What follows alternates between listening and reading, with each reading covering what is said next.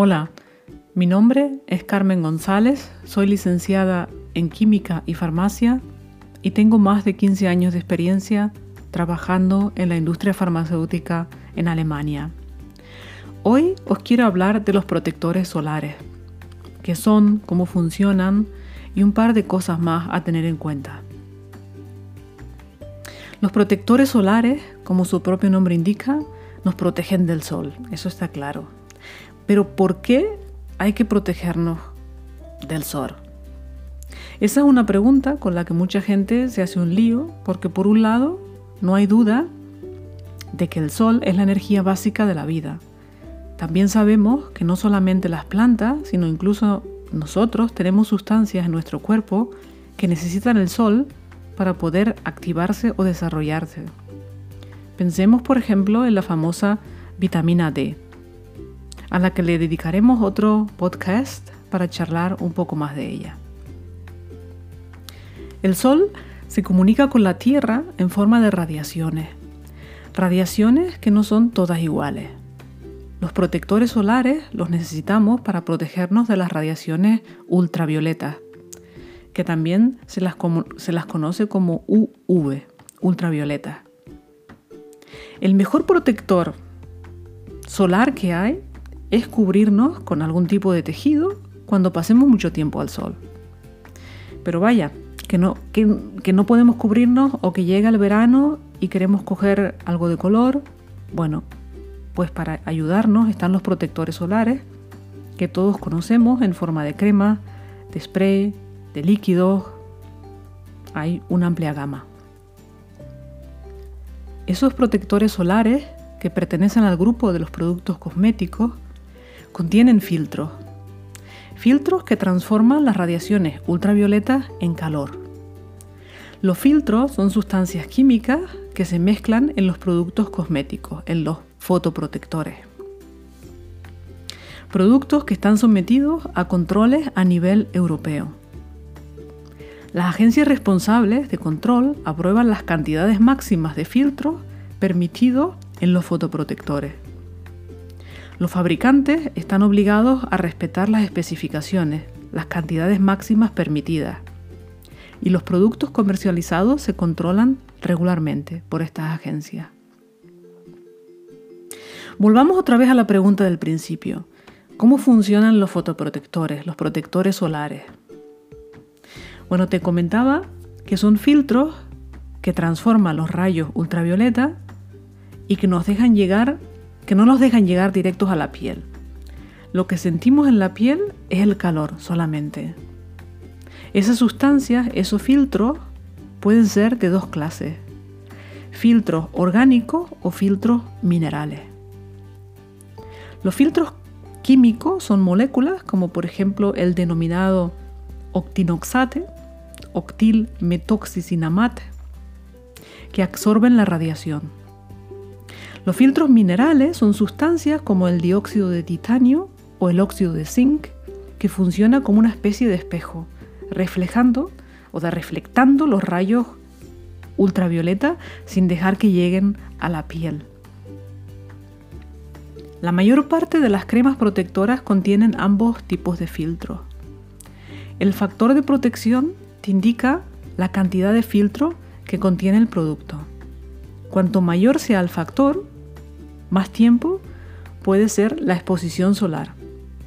Aunque no nos podemos olvidar de que no todas las pieles son iguales y algo importantísimo es el sentido común.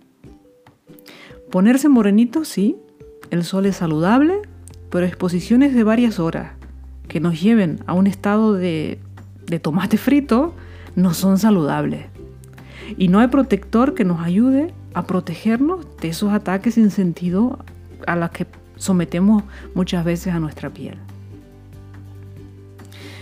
Vamos a hablar un poco de la toxicidad o el peligro de los filtros, si es que, si es que hay peligro, y, y cuándo esos filtros pueden convertirse en tóxicos. De acuerdo con los estudios y los datos conocidos, de momento no hay evidencia en la Unión Europea de que las cremas protectoras supongan un peligro para la salud. Solamente cremas aprobadas por la Unión Europea deben venderse en el mercado europeo. Este es un, un punto muy importante y es tan importante que lo, bueno, lo voy a repetir más tarde, con algún dato más. La Unión Europea ha evaluado y aprobado hasta el momento 30 sustancias, 30 filtros, y mm, las cremas protectoras en sí no deben ser aprobadas de forma extraordinaria por la Unión Europea, pero sí los filtros y otros componentes como los colorantes o conservantes contenidos en estas cremas. Eso sí que tienen que estar aprobados. O sea que los fabricantes que quieran vender estos productos en, Europa están obligados a solamente utilizar las sustancias que están aprobadas por la Unión Europea. La agencia en Europa, la agencia responsable de hacer las evaluaciones, se denomina SCCS, que es la Scientific Committee on Consumer Safety. Y las leyes de regulación son de acceso público.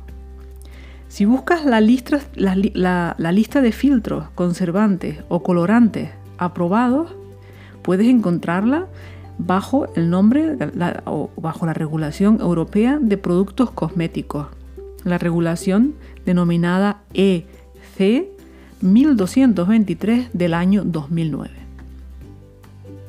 La regulación tiene diversos anexos donde se encuentran las listas de las sustancias aprobadas. Una parte importantísima de la evaluación son los datos toxicológicos, donde se evalúa también las concentraciones máximas a partir de las cuales los filtros podrían penetrar en la piel. Y esas concentraciones son las que no están permitidas a ser superadas por los fabricantes. Se habla también muchísimo en la prensa, hay, muchísimas discusiones de las denominadas nanopartículas en las cremas protectoras. Esas nanopartículas son las portadoras de los filtros minerales que os comentaba al comienzo, como el dióxido de titanio o el óxido de zinc. El contacto de las nanopartículas con la piel se ha estudiado muchísimo y se ha demostrado que las nanopartículas utilizadas en las cremas solares no pueden penetrar, no pueden penetrar en, en nuestro sistema de circulación sanguíneo. Todos estos datos siempre se refieren a las cantidades y sustancias aprobadas en la Unión Europea. Ya sabéis también que hay protectores para los labios. Em, los labios em, reaccionan de forma más sensible al sol que la piel. De momento las cantidades de filtros contenidos en los protectores labiales no son muy considerables. Y como dato interesante, pues os comento que el Instituto de Riesgos alemán recomienda no utilizar protectores labiales que contengan el filtro 4-metilbenziliden Canfor, ya que la concentración máxima em, que en este momento, eh, de momento está aprobada es del 4% y mm, actualmente esta concentración se considera, o por lo menos lo considera así el Instituto de Riesgos alemán, que puede suponer un riesgo para la salud cuando se le aplica a los labios. Antes de terminar, un par de cosas importantísimas que, quiero em, recordar em, de forma muy especial. Como os comentaba, bueno, compra productos que estén aprobados en Europa. Ten cuidado con las compras a través de Internet. Y ten cuidado con esas compras estando de vacaciones fuera de Europa, en el país donde, de, destino. Porque bueno, en esos, esos productos comprados fuera del mercado europeo, mm, no sabes si están controlados, si no están controlados Em, es muy difícil em, mm, tener un control de todos esos productos y lo más seguro, si quieres estar seguro de comprar un producto que esté em, aconsejado por los, y, que se haya estudiado por, las agencias responsables, pues lo mejor es comprar el, producto en la comunidad europea. Un punto importantísimo también es que bueno, las personas con enfermedades alérgicas, acné, neurodermitis, con heridas en la piel, siempre deben consultar a un especialista. Y mm, recuerda que las cremas protectoras nunca te van a proteger al 100% de los efectos del sol. La mejor protección siguen siendo el protegerse con tejidos, con ropa. Quizás has visto que también se vende eh, ropa protectora contra los rayos ultravioletas. Y bueno, si quieres un podcast dedicado a este tema, eh, escríbeme y lo conversamos en, otra charla. Le dedicamos otra charla más a eso. Si, te, si tienes alguna pregunta, algún comentario y quieres proponer un tema a charlar, no dejes de escribirme.